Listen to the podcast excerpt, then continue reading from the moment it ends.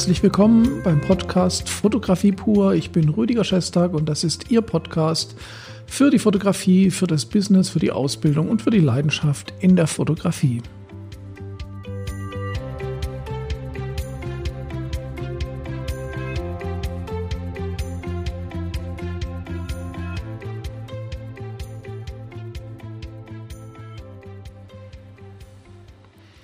Ja, herzlich willkommen und ich freue mich, dass Sie auch dieses Mal wieder dabei sind.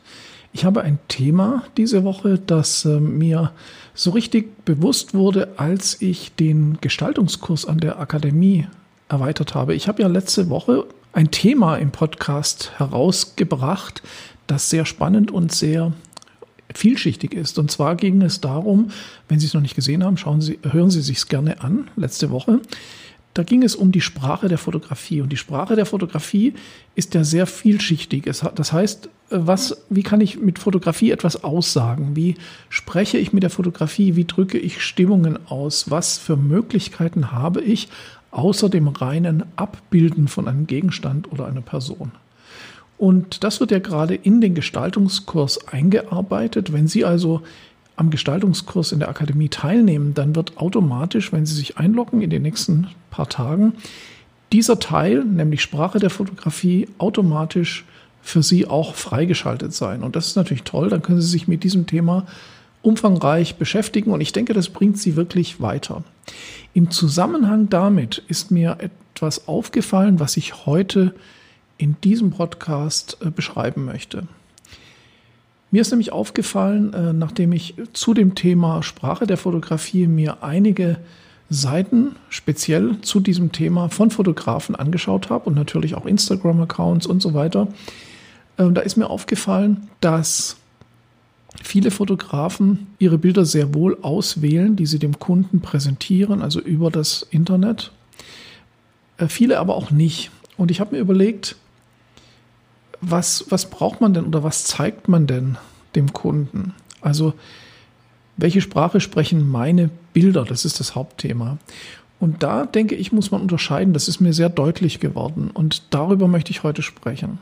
Wenn Sie eine Webseite oder ein Portfolio nach außen geben für den Kunden, früher hat man eine Mappe gemacht, die man bei einem Go-See, also beim Besuchen von Agenturen vorgelegt hat, dann repräsentiert man ja dann so die Besten seiner Arbeiten, um eben Eindruck zu schinden, zu zeigen, was man kann und den Kunden bestenfalls zu gewinnen. Das ist auch völlig in Ordnung, ist auch nichts Neues. Jetzt habe ich aber äh, für mich immer folgende Prämisse, dass ich wirklich nur die allerbesten Bilder zeige. Ich glaube, das gilt natürlich auch für alle. Man sollte wirklich weniger Bilder zeigen und nur die Bilder, mit denen man sich zeigen möchte. Und jetzt kommt natürlich sofort die Frage von allen, die in der Ausbildung sind oder die, die Fotografie professionell machen wollen. Ja, wie, woher weiß ich denn, welche die richtigen Bilder sind, dem Kunden zu zeigen? Also am Anfang ist die Unsicherheit sehr groß, die Bilder selbst zu beurteilen. Dann kann man natürlich jemanden bitten, schau mal über meine Bilder und sag mir, welche Bilder findest du diejenigen, die ich dem Kunden zeigen sollte. Ein Dritter oder Vierter, der sich das anschaut und der ein bisschen vom Fach ist, kann da sicher sehr viel zu sagen. Jetzt gilt aber grundsätzlich, zumindest für mich, und so habe ich das seit meinem Studium immer gesehen, dass die Bilder, die man dann in der Mappe hat, auf jeden Fall ein Niveau haben sollten, die sehr weit oben liegt das, das Niveau sollte sehr weit oben liegen und zwar sogar noch höher als das, was man in der Regel für den Kunden abliefert. Was bedeutet das? Was bedeutet, was man in der Regel für den Kunden abliefert? Liefert man für den Kunden zweitrangige Bilder ab? Nein, darum geht es gar nicht. Man liefert natürlich das Beste ab, was man leisten kann.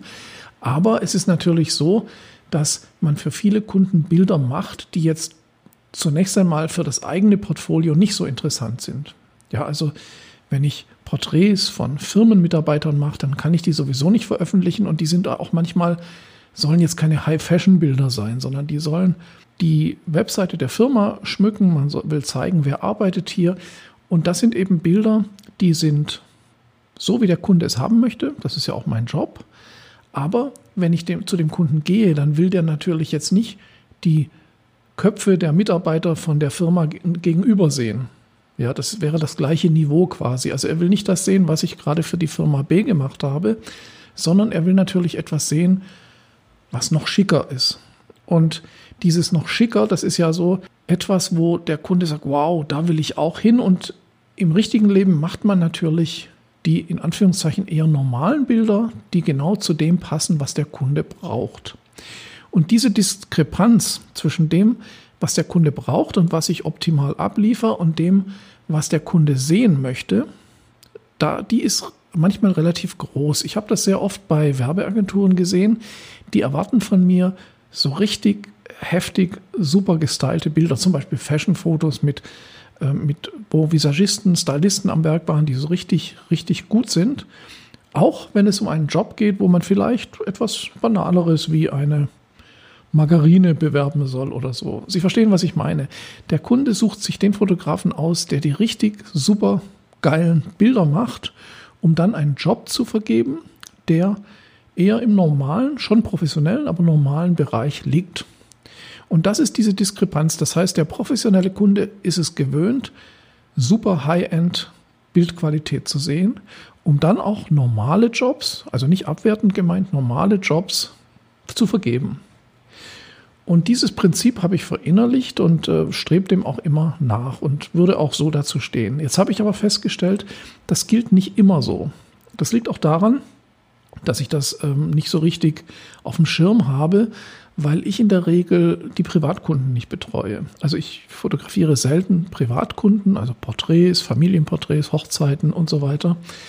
Und da sieht das meiner Meinung nach ein bisschen anders aus. Ich habe oft auch schon festgestellt, dass wenn man Privatleuten diese Bilder zeigt, die ich im Portfolio habe oder auch andere Fotografen, die im Businessbereich arbeiten, dann schreckt das Privatpersonen manchmal sogar ein bisschen ab. Einfach deswegen, weil sie sagen, das sind aber super professionelle Bilder, aber ich sehe doch gar nicht so aus. Wenn du mich fotografieren willst, wird das ja ganz furchtbar. Und diese normalen Konsumerkunden, die mögen es manchmal ganz gerne, wenn Sie Bilder im Portfolio sehen von anderen normalen Konsumerleuten. Also nicht Top-Modeln, super gestylt, sondern schöne Bilder von anderen normalen Leuten, weil sie dann sehen, ah, das sind doch auch normale Leute und die sind doch auch eigentlich unsicher vor der Kamera, aber die haben es auch geschafft, also schaffe ich das auch.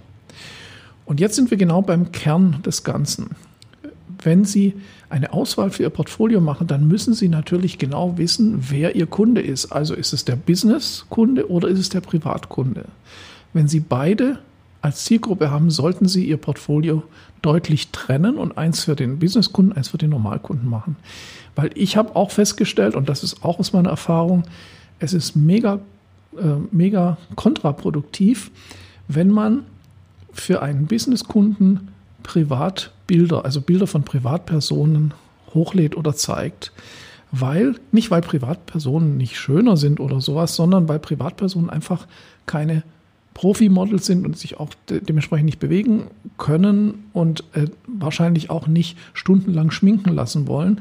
Das heißt, da kommt einfach ein anderes Ergebnis raus. Und Businesskunden kann das abschrecken, wenn man zu viel Privatkundenbilder auf seiner Seite hat. Und das ist, glaube ich, ein ganz, ganz, ganz wichtiges Thema. Das heißt, Sie sollten Ihr Portfolio auch auf diesen Aspekt deutlich prüfen.